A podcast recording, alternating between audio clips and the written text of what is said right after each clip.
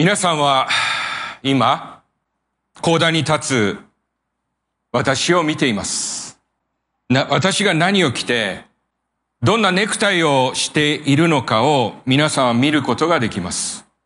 そして私は今皆さんを見ています。皆さんが誰と一緒に座っているのか、ここから私は見ることができます。ですからそんな私たちがあなたの目は見えていますかと問われれば、私たちは躊躇なく、はい、見えてますと答えることができます。それは間違っていません。確かに私たちは今この目を持って互いを見ているのです。しかし、聖書を読んでいますと、どうやら私たちが見えるということと、イエス・キリストが言う見えるということは違うのだということに気がつかされます。ヨハネの9章に記録されている出来事を紹介しましょう。ある時イエス様が道を歩いておられると、生まれつきの盲人に出会いました。イエス様は地に椿をして、それで泥を作り、この盲人の目に塗り、言いました。白アムの池に行って洗いなさい。その言葉に従い彼が白アムの池に行って目を洗いますと、彼は見えるようになって家に帰って行ったというのです。彼を知る近所の人たちはその人がかつて路上で物乞いをしていた盲目の彼であると認めて認めると、口々にお前の目はどうして開いたのかと尋ねました。彼は答えます。イエスという方が泥を作り私の目に塗り、白アムの池で洗えというので、そうしましたら、見えるようになりました。彼らは驚き怪しみ、その人をパリサイ人たちのもとに連れて行きますと、彼らも同じ質問をしました。どうして見えるようになったのか。それに対して彼は同じ説明をします。人々はこの信じがたきことを理解することができずに、あたりは騒然となります。パリサイ人は彼の両親を呼んできて同じことを聞きますが、両親は大人である彼に聞いてくれと言います。そしてパリサイ人は同じ質問をします。その人はお前に何をしたのか、どんなにしてお前の目を開けたのか。彼は何度も同じ質問がなされることに、半ば呆れるかのようにして、自分の目を開いてくれたイエス様についてこう言います。ヨハネ9章32から33。生まれつき盲人であった者の目を開けた人があるということは、世界が始まって以来聞いたことがありません。もしあの方が神から来た人でなかったら何一つできなかったはずです。これを聞いたパリサイ人たちは、お前は全く罪の中に生まれていながら私たちを教えようとするのかと言い、彼を外へ追い出しました。私は生まれた時から目が見えました。それは私の努力によるものではなく、神様が私に視力を与えてくださったからです。以来54年間、この目を使い、私は自分を取り巻く世界を見てきました。私の記憶にはないのですが、きっと私は母に抱かれ、彼女の顔を間近にじっと見ながら、母の父を飲んだのだと思います。まだ幼い時、生まれて初めて海を見た時の感動を忘れることができません。それは、千葉の九十九里浜でありました。夏休み友達と虫取りに行き、捕まえたクワガタの甲羅の輝き、汗をたらたら流しながら、塩をかけて食べたスイカ。私はそれらを見ました。私はこの目で、目の前にウェディングドレスを着て立つ妻を見ましたし、生まれてきたばかりの我が子も見ました。三年前、私の前で召されていく母の姿を見たのも、この目です。私は、この目で多くの喜びを見、また悲しみを見てきました。言うまでもなく皆さんも同じ経験をしてきたことと思います。このように考えますと、この聖書に記録されている生まれつき盲人であったこの男の生涯は明らかに私たちのそれと違うことがわかります。彼は生まれてからこの方、自分の父と母の顔を見たことがないのです。心寄せるような人がいたとしても、彼はその人の顔を見ることはできませんでした。彼はエルサレムの神殿を見たことなく、食卓に座る家族の笑顔を見たことが一度もないのです。そんな彼がイエス様と出会い、彼の目は開かれたのです。私たちが見ている世界を彼は生まれて初めて見ることができたのです。皆さん、もし私たちにこのような友がいたとして、ある日、その目が見えるようになった時に、私たちは彼に向かい、どのように反応しますか？聖書の言葉に、喜ぶ者と共に喜び、泣く者と共に泣きなさいという言葉があります。私は最近この言葉をよく思い巡らします。泣く者と共に泣く。すなわち、人の悲しみを悲しみとして受け止めることに、私たちは大抵困難を覚えません。この感情は世界共通のものです。たとえ私たちの敵であっても、彼らの葬式に対して私たちは理解とリスペクトを示します。キリスト教徒であろうと、イスラム教徒であろうと、ヒンズー教徒であろうと、愛するものをなくした悲しみは共有できるものです。しかし、果たして喜んでいる人の喜びを共有することはどうでしょうか？私たちは悲しんでいる人と共に悲しむように、喜ぶ者の喜びを共に喜ぶことができるでしょうか？私が思わされていること。それは時に、喜ぶ者と共に喜ぶということは、悲しむ者と共に悲しむこと以上に難しいということです。生まれつき盲人であった男の目が開かれたという彼にとって人生最大の出来事、そのことが記録されたこの記事の中に、私たちは恐ろしいほどの人間の冷たさを感じ取ります。この出来事を見ていた人たちにパリサイト人がいます。彼らは宗教家でした。彼らは神に対する知識を誰よりも持っていました。その彼らの前に目が開かれたばかりの生まれつきの盲人がいたのです。しかし彼らはその人の喜びを共に喜ぶことをしませんでした。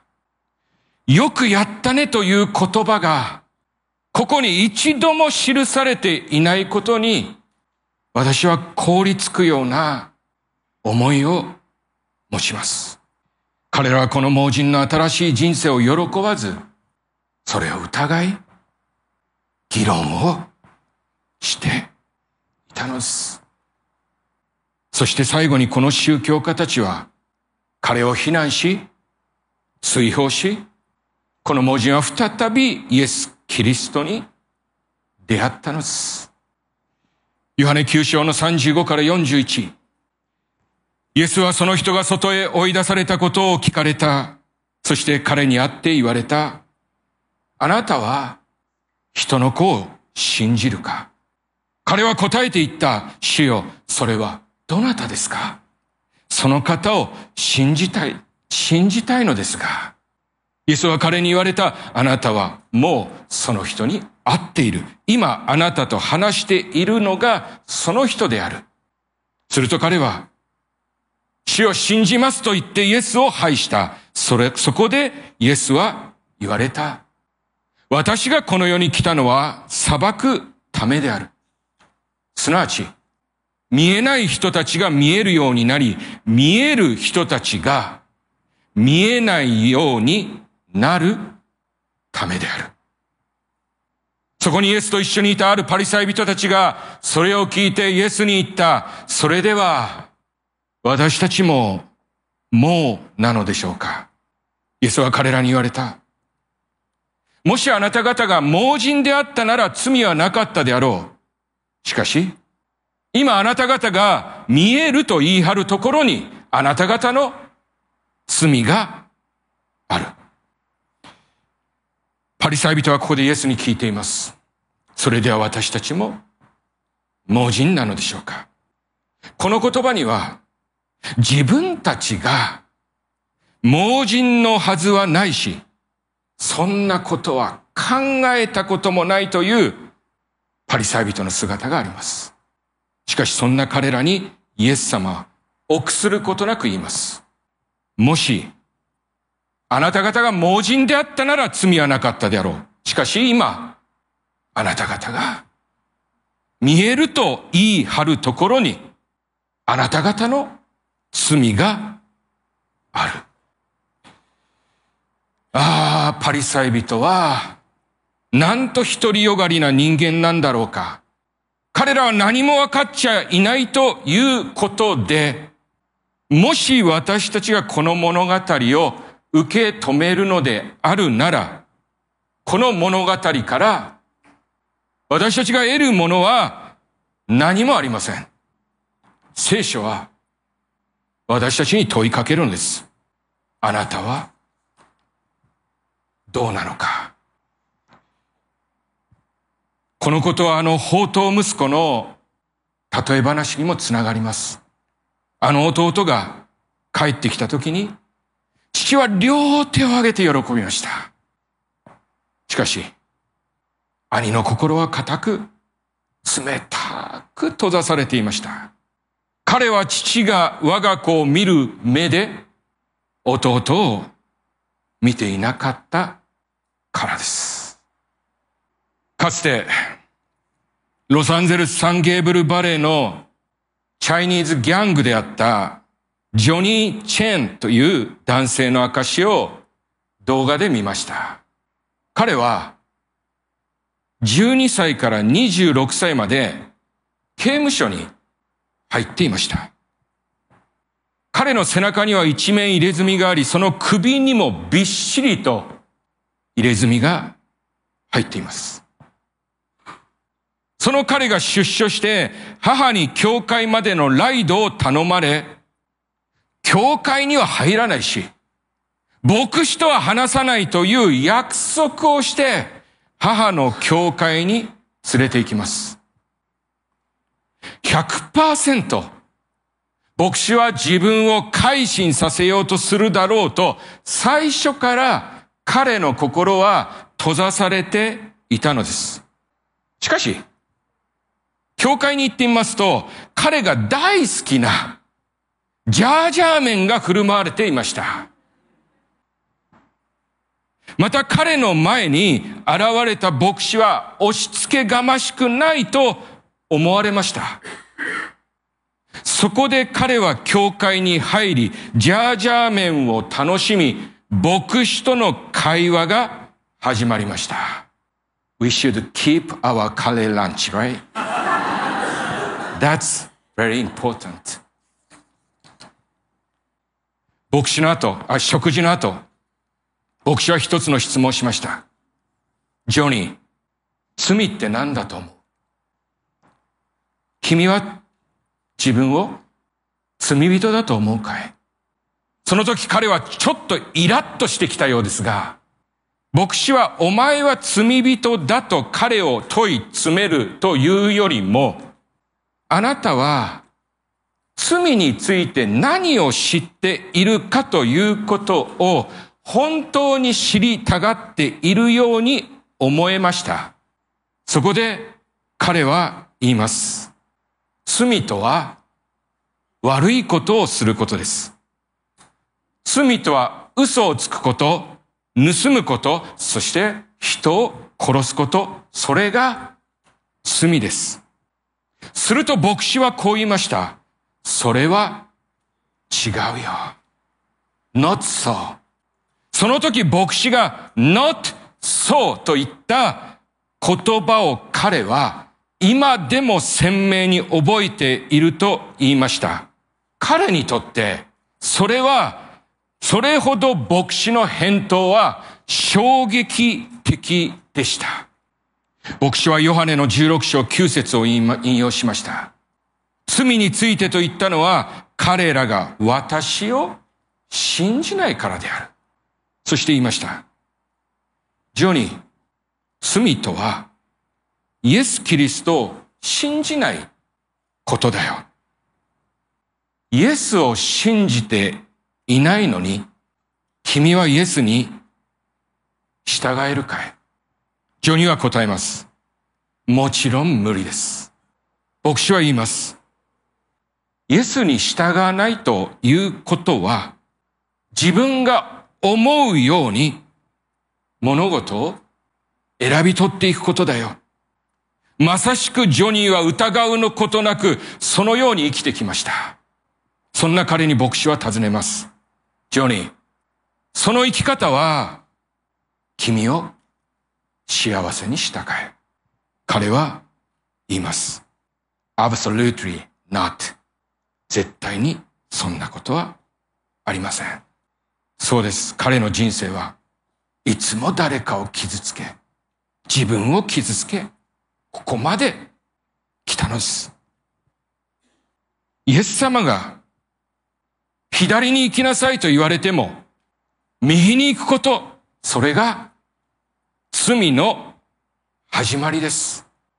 左に行って自分がやりたいことをすると、自分が神となるので、心が空っぽに感じるんだよ。牧師がそう言った時彼は驚きました。なぜなら、彼はいつも心に虚しさを感じていたからです。牧師は言いました。ジョニー、私たちは不完全な人間なのに、完璧に生きようとするから、いつも失敗するんだよ。だから、心に虚しさを感じるんだよ。そして、罪とは、自分の考えを、神の言葉よりも正しいものとすることだと定義したのです。御言葉が、こうしなさいと言えば嫌だと言い、このことを信じるのだと言われているのに自分の思いを信じようとする。信仰とは、神が存在すると信じるだけではなくて、神の言葉を真理として受け入れることだと牧師は言いました。今までこんな牧師の、この牧師のように彼に説明してくれる人はいませんでした。牧師が言う一言一言に彼は納得したのです。主にある皆さん。あのパリサイ人は神について知っていましたが、神を知りませんでした。なぜ？なぜなら彼らはイエス・キリストの言葉に従っていなかったからです。イエス様が見るようにあの盲人を見ていなかったからです。すなわち、彼らはイエス様が立つところに、イエス様と共に立っていなかったんです。イエス様と異なるものを見ていたのです。そして、自分は見えていると自分の見方の正しさを主張して生きてきたのです。あの宝刀息子の兄も同じように、父の視点で弟を見ていませんでした。それゆえに、彼の心に平和はなく、その心は怒りと妬みが煮えくり返っていました。イエス様はそんな者たちに言います。今、あなた方が見えると言い張るところに、あなた方の罪がある。イエスを信じることなく、イエスに従わず自分の思うがまま、自分が見ているままに生きること、それが罪なのです。パリサイ人により宮を追い出されたこの男にイエス様は再び会い、こう言います。ヨハネ9章35から38。あなたは人のことを、人の子を信じるか彼は答えて言った、死よ、それはどなたですか？その方を信じたいのですが、イエスは彼に言われた、あなたはもうその人に会っている。今あなたと話しているのがその人である。すると彼は死を信じますと言ってイエスを拝した。彼はその時からイエスを信じて生きるようになったのです。イエスを信じて生きるとは、イエスが願われているように生きるということです。その言葉に従い生きることを自分の思いに従い生きることよりも優先することです。この時から彼は信仰の土台に立ったのです。主にある皆さん、クリスチャンになるということはこういうことです。これまで自分で好き勝手にいろいろなものを見、自分で好き勝手に進むべき道を歩んでいた、選んでいた。しかしイエスを主として信じた今、イエスを信じ、イエスが願うように神の言葉に従い生きるのです。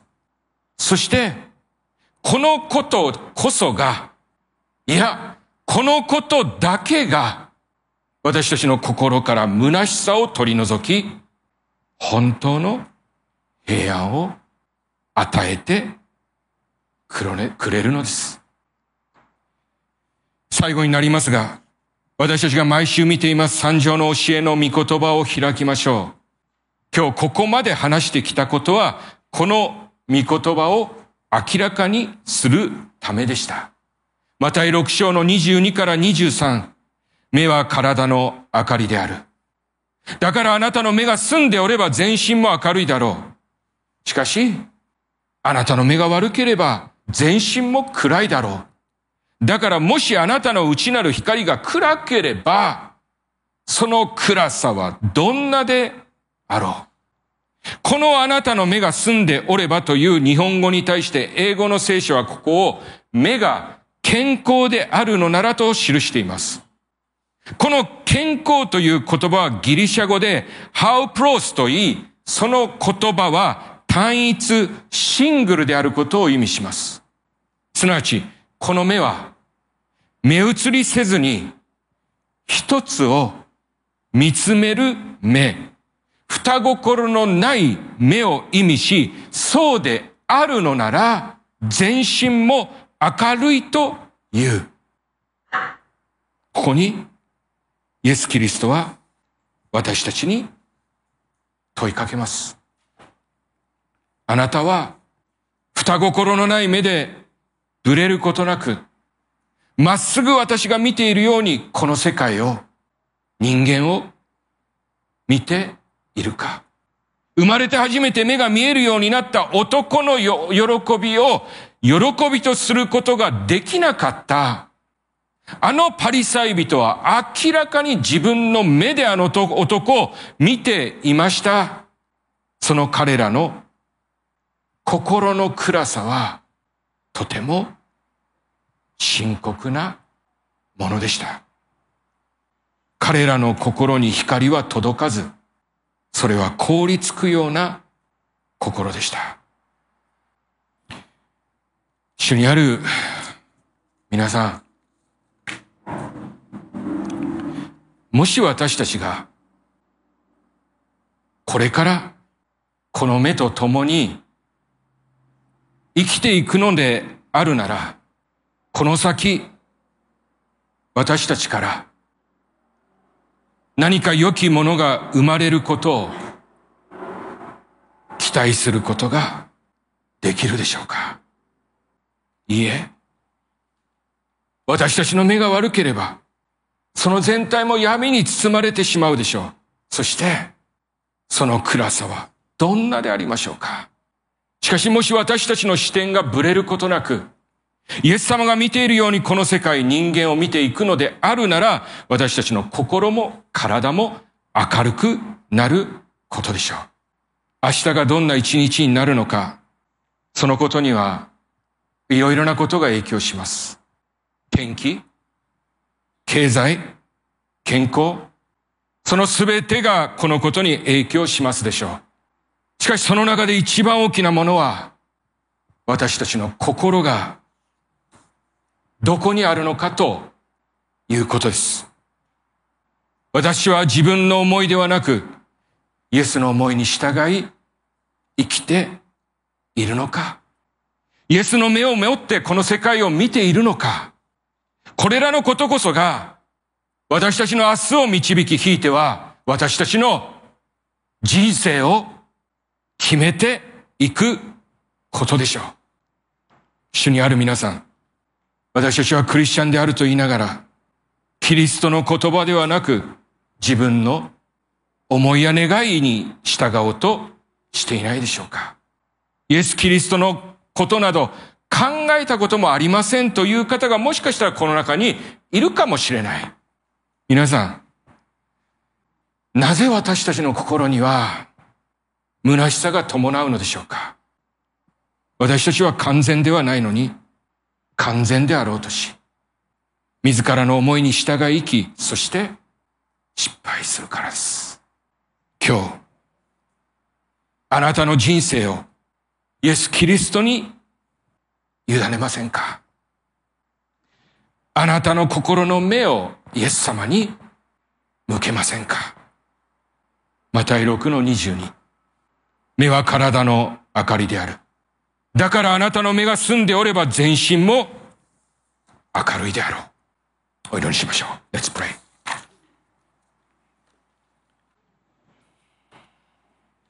天の父様、今日私たちにあなたが見えると言い張るところに、あなたの罪があると、あなたは教えてくださいました。